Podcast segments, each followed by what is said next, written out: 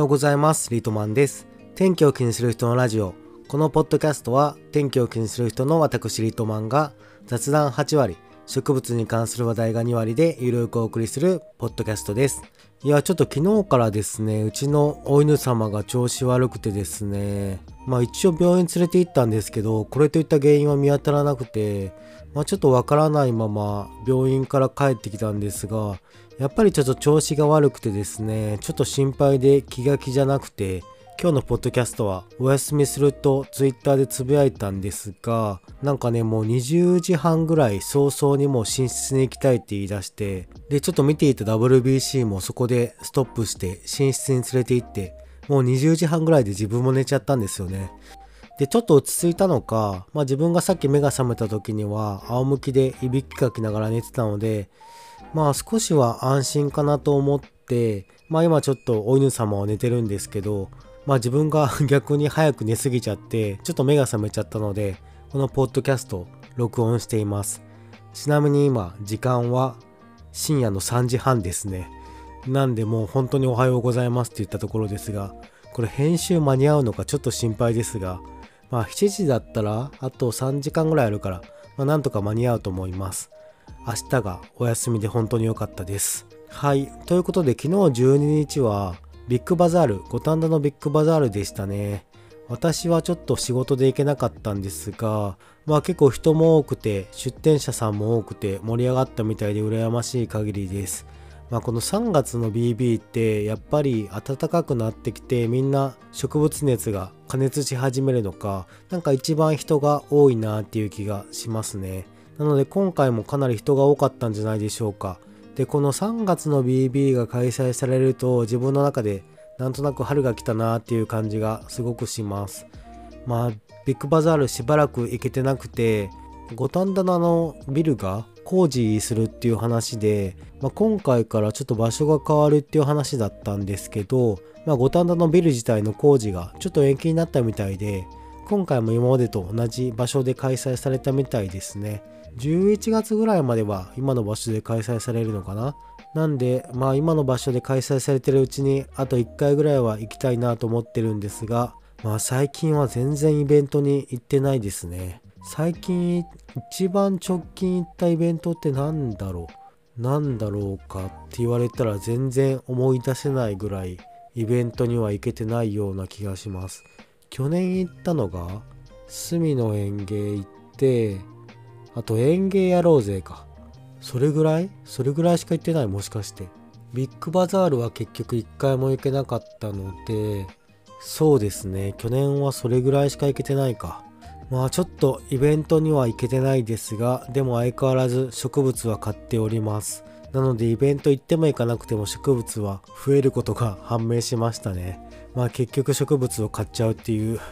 ことが分かったので、まあ今はねネットでもすぐに買えるのでなかなかちょっと誘惑が多いですね。あとは最近はヤフオクとかオンラインストアで買うよりも草フリマとかあとはインスタの販売で買うことが多くて結構それが沼ですよね本当に。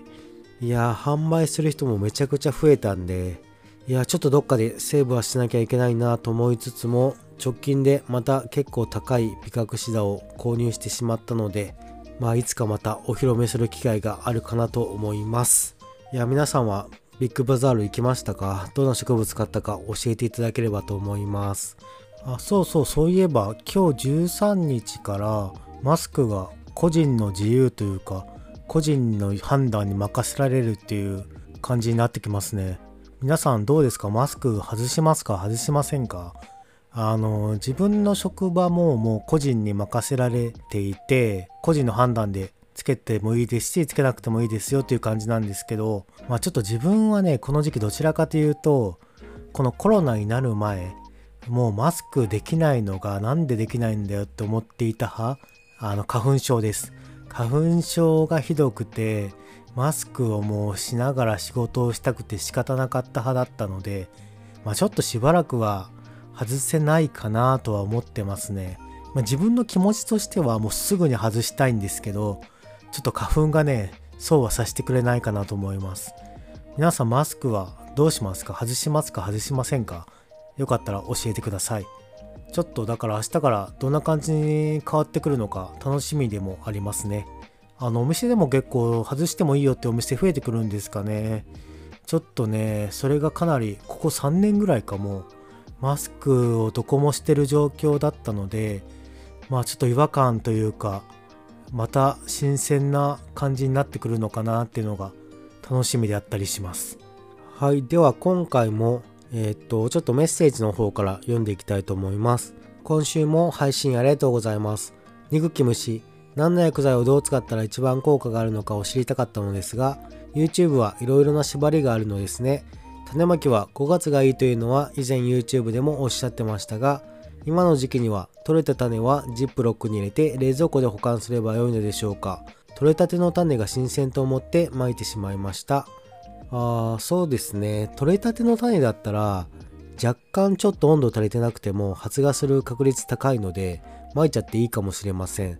あの、買った種とか、輸入した種とかに関しては、やっぱりしっかり温度を上げてあげないと、発芽する確率が、まあ自分の環境でではですけど、まあかなり低いので、先にカビが生えちゃうことが多いんですよね。なので、温度と鮮度で考えたら、まずは鮮度かなと思います。鮮度が優先で鮮度が良ければ多少温度が足りてなくてもカビがなかなか発生しないので発芽する確率は高いですねただ鮮度がそんなに高くなかったりとかあとは鮮度がわからない種ヤフオクで買ったりとかあと輸入したりとかっていう種に関してはある程度温度が高くなってきて確実に短期間で発芽できる時に巻いた方がいいんじゃないかなと個人的には思っています。まあ、あと薬剤農薬に関しては、まあ、縛りがあるっていうわけじゃないんですけど、まあ、結構やっぱり環境によっていろいろ使う農薬変わったりとかあとはあんまり農薬をおすすめして例えばペットがいらっしゃるご家庭とかあとお子様がいらっしゃるご家庭とか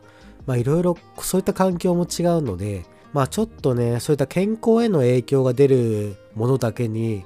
なんか気軽におすすめは YouTube ではしにくいかなっていうのがありますね。やっぱり YouTube になるとその辺の縛りも出てくるのがなかなか扱いづらいかなとか思ったりします。まあ見てる人も多いのでいろんな声も来ますからね。その辺もちょっとあったりはしますね。では次のメッセージです。こまりです。いつも楽しく拝聴しています。あ、こまりさんありがとうございます。そんな中で突然私のポッドキャストの話が出てきて電車で変な声が出ました。ありがたい限りです。そしてそんなマシュマロをリトマンさんに投げてくれた方にもありがとうって伝えたいです。届け子の思い。植物系ポッドキャスト、本当にこれから盛り上がるといいなと思っています。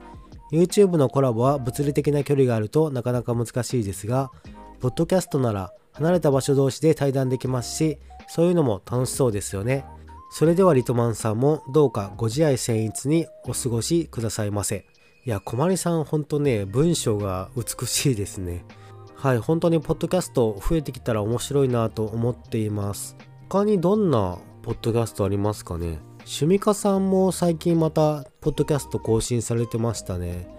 あとは、ポッドキャストやってる人って誰かいますか？あんまり私は植物系のポッドキャスト他知らないので、まあ、もしご存知の方いらっしゃったら教えていただければと思います。で、小まりさんもおっしゃられてましたが、まあ、本当にこのポッドキャストだったら、物理的な距離クリアすることができるので、まあ、結構いろいろできるんじゃないかなと思っています。まあ、今のところは私のポッドキャストも、まあ、自分が一人喋りのものだけなんですけど、まあゆくゆくは、まあ、誰かちょっとゲストの方に登場していただいて、ポッドキャストでお話できればなと思っていますので、まあ誰になるかは分かりませんが、まあ、ちょっとね、どういった形でやるのが一番音声も劣化少なく、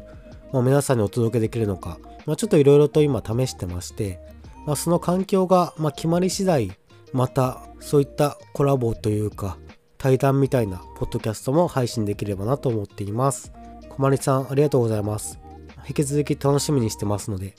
また更新待っています。はい、メッセージありがとうございました。えっと、前からお伝えしていた、まあ、メッセージ読んだ方にステッカープレゼントみたいなことができればなという話をしてたんですが、そのステッカー、えっと、もうすぐ完成してくるかな？来週中には多分手元に届くと思うので、また次回のポッドキャストでは、まあ、そのステッカープレゼントについてまあ、もう少しより詳細なことがお伝えできるかなと思います。今回一応ステッカーは2つ作りました。丸型と四角の形で 6×6 なので、まあ、そんなに大きくない、まあ、スマホケースとかに入れたいという声もあったりしたので、まあ、そんなに大きくないステッカーを作ってみました、まどちらも今までまだステッカーにしたことがないデザインのものを使ってみましたので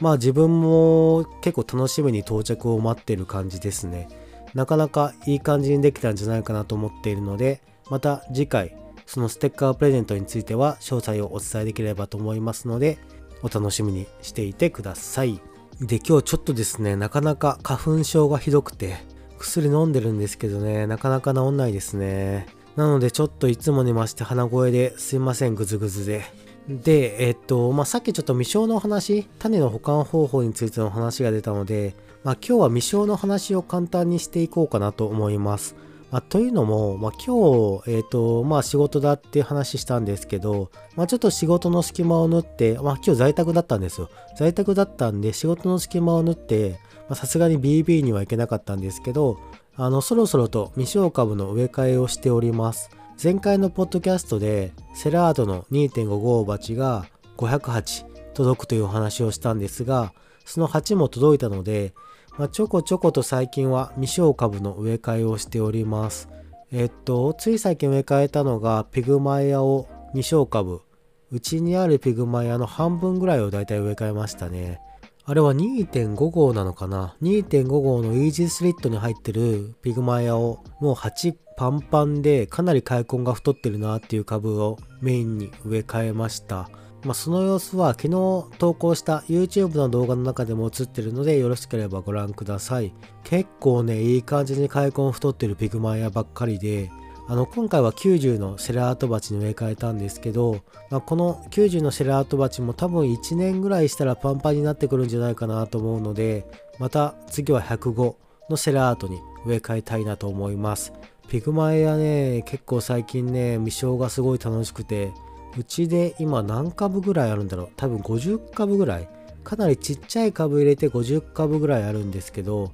まあちょっとね今ねピグマイアに関しては売りたくない欲が出てるのでもう少しうちで大きくしてから、まあ、どっかのタイミングがあればリリースしたいなと思っています。でその未生株、まあ、たくさん植えて変えてますよという話なんですけど未生は種もちょこちょこと巻き始めています。まあゴールデンウィークぐらいがいいですよとお伝えしたんですけどまあ、うちの場合は温度を入れて種をまいてるので、まあ、それなりに発芽率もまあまあいいですね。最近まいたのがオベサの追加版とあとはセンナですね。センナメリディオナリスも巻きました。あの面白い売り方してる方がいてラフレシアリサーチっていう業者の方なんですけどあの測り計量カップで測り売りをしてるんですよ。なんかこれイベントとかでもされてるのかな。でセンナの種多分大量に仕入れられたのかあの大さじ1杯いくらみたいな形で売られていてでその代わりあのシーナであったりとかあのセンナの場合は殻むかなきゃいけないので中が空のものも含まれているけどそれはもう言い合いこなしですっていう売り方なんですけどセナの種って結構高くてあの10粒で2500円とか3000円ぐらいで売れてるんですけどこの計量カップの量り売りに関しては多分種自体は100何粒ぐらい入ってたと思います100何粒入ってて、まあ、メルカリとかで見たら値段わかるんで言っちゃうんですけど、5000円でしたね。今も販売されてるのかな？ちょっとわかんないんですが。で、えっと、殻をあれ割らなきゃいけないので、殻割ったら、まあ、結局中入ってなかったりとか、もう中の種腐ってグツグツになってるのとかもあったので、まあ、発芽しそうな種に関しては多分半分以下だったかなという気はしますが、まあ、それでも相場に対しては全然安いと思うので、まあ、ひとまずね、40粒ぐらい巻きました。まあ、ちょっとこれ発芽無理だろうなっていう種含めて40粒巻いて、今発芽率的には15粒ぐらい発芽してますね。まあ、シェンナはね、結構成長速度速いので、まあ、ちょっとずっと巻いてみたかった種だったので、今年は楽しみに育てていきたいなと思っています。で、あとオペサとかも順調に今のところは発芽してますね。で、この時期の種まきをちょっとなかなかおすすめしない理由としては、まあ、さっきもちらっと言ったんですけどやっぱり温度がねちょっとこの時期は足りないかなと思います温度的にはやっぱり夏型と呼ばれる植物に関してはだいたい20度は最低あった方がいいですね。20度25度ぐらいはあった方が安心してまあ短期間で発芽させるかなと思います。でやっぱり発芽に関しては短期間でいかに発芽させるかが結構大事かなって個人的には思っていてやっぱりこの種のまま発芽しない時期が長くなればなるほどどんどんねやっぱカビが発生してしまいますね。あの土を消毒したりとかあと種もしっかり消毒していたとしてもカビが発生しちゃうことがあるので、まあ、この期間、まあ、この時期に関してはもう短期間でもう発芽をさせるっていうのが結構ね勝負になってくると思いますね。まあ、あとはこの環境とかいろいろ言ったんですけど種に関してはもう鮮度が一番ですねもう鮮度良ければメネデールにつけなくてもあとは、えっと、カビの防ぐための薬剤を使わなくてももうすぐに発芽します。なんでやっぱり種に関してはもう絶対鮮度が命。まあただ鮮度が命なんですけどなんとなくなんですけどドルステニアとかに関してはなんかね取り巻きした方がね発芽率が悪い気がします。あの野良のホエチダってもうめちゃくちゃ種飛ばしまくるんで、まあ、いろんなとこで野良ホエチダが発芽してでっかくなるってよく聞くと思うんですけどホエチダってねなんかねちゃんと巻いたら全然発芽しないんですよであれなんか自分の中でちょっと気づいたのがあの野良ホエチダうちにもいくつかあるんですけど、まあ、あれってなんかすぐに発芽してるわけじゃなくてだいぶ前に飛ばされた種が発芽してるんじゃないかなと思っていてまあなんとなくですがホエチダとかドルステニア系は取り巻きの方が、まあ、ちょっと発芽率が悪いような気がしますね。まあ、っていうのも種によってはあったりするのでまあちょっと一概には言えないんですけどまあただ、まあ、大概の種はやっぱり取り立て発芽率はいいかなと思っています。なので自家採取できた種とかに関してはもう時期を待たずに今巻いちゃっても全然いいかなと思いますが、まあ、20度ぐらいは温度与えてあげた方がいいので少し温度は上げていった方がいいとは思います。で今年巻きたい種もいくつかあるんですけどまずはセンナ。センナはさっき言った通り結構巻きたかった種の一つだったんで、まあ、今年負けて本当良かったですね。発芽率は今のところそんな良くなくて20%ぐらいかな。なんですけど、まあちょっとまだ種はたくさん残ってるので、そちらの種まいて、もう少し発芽率上がってくれればいいなと思います。まあ今まいてそれぐらいの発芽率だったんで、まあ、今度はちょっと間を空けて、4月後半から5月ぐらいに巻いて発芽率どう変化するか見てみたいなと思っています。センナはね、結構やっぱり成長早いので、まああれこそガンガン LED 当てたら大きくなる植物ですよね。なのでセンナに関しては、まあちょっと今年どれぐらい成長させるかっていうのは楽しみに見ているところです。あとはパキポも今年はちょっと巻こうかなと思っていて今手元にはないんですけど恵比寿大国やっぱりねパキポのミッションの中では恵比寿大国が一番個人的には好きですねなので恵比寿大国をちょっと巻きたいなと思っています何とか種が手に入らないかなと思っていますが結構ね、エビス大国やっぱり人気なのか、種もね、ちょっと高くてですね、まあ、っていうかもうパキポディウムの種自体結構高いですよね、今。うん、うちには今、エビス大国一株もないので、ちょっとうちで種を取るっていうことができないので、まあ親株みたいな、ちょっと未生株を買って、花を咲かせて種を取るか、まあそれか、まあ種を買って、ちょっとエビス大国は今年巻きたいなと思っています。あとは何だろうな。あとは、まあ、ムルチか。ムルチちょっとリベンジですね。去年まいたのがちょっとうまく発芽、まあ、しなかった種もあり、した種も、ま、うまく成長させることができなくて枯らしちゃったので、ムルチはまだ種が少し残ってるのでリベンジをしたいなと思っています。まあ、あの辺りはちょっとね、森さんのメソッドがあるので、まあ、どれぐらいそのメソッドで自分も育てられるのか、もう一度チャレンジしたいと思います。森メソッドって何っていう方は、ムルチ、未生とかで検索したらすぐに出てくると思うので、見てみてください。あとなんだろうな、巻きたい種。あの、種巻きたいというよりかは、種作りたいなっていうのは結構あって、まあ、例えばピグマや、ピグマやさっきも言った通り今後未生をもっと頑張っていきたいので、まあ、今年はちゃんと種取りたいですね。去年も結構種できたんですけど、まあちょっとほったらかしにしてたので、取れないまま終わっちゃったピグマヤも結構ありました。なので、ちゃんと回収して今年は巻いていきたいのと、あとは何だろう、オベテツも今年頑張りたいかな。ここ最近はもうずっと不発で、まあ、全然種が取れてないので、オベテツもそろそろちゃんと種を取りたいなと思っています。うちの手持ちのオベテツがだいぶ減ってきたので、まあ、ちょっと手元に残したいので、正直今販売できる分は全然ありません。オベテツはしっかりと種取ってまた増やしたいなと思ってる植物の一つです。あとパキポもだいぶ種高騰して買えなくなってきちゃってるので、まあ自分で種取って自分で巻きたいかなっていう感じですね。まあという感じで、まあうちにある植物もだいぶ花咲かせるサイズのものが増えてきたので、まあ種をしっかりと取って、で自分の場合はダメなのが種はね、なかなか巻けないからっつって、種できたとしても回収せずにそのままほったらかしっていうパターンも多いんですよね。なのでそれをちょっと反省して、今年は種はしっかりと回収して、で、負けなかったとしたら、まあちょっと人にあげるとか、あとは販売するとか、っていう形でちょっとしっかりと種は回収していきたいなと思っています。まあなので最近はやっぱりもう現地球買うっていうよりかは、まあ小株から育てたりとか、あとは種をまいて未生株育てたりっていう方が、まあ、個人的には楽しいかなと思ってるので、まあそういった動画の頻度が上がってくれば今年はいいかなと思っています。皆さんも今年はどんな品種の未生をしたいのか教えていただければ嬉しいかなと思います。はい。ということで今回は、まあ、ちょっと短くなったかなと思いますが、いやちょっとね、花粉症で鼻がぐずぐずすぎて、あとはもう時間も時間なので、もうそろそろ3時、4時ぐらいになりそうですね。今日はこの辺りでお別れにしようと思います。天気を気にする人のラジオ、このポッドキャストは毎週月曜日朝7時にゆるく更新しているポッドキャストです。バックナンバー16回ぐらいあるので、よろしければバックナンバーもぜひ聞いてみてください。ということで、また来週月曜日朝7時にお会いしましょう。リトマンでした。バイバイ。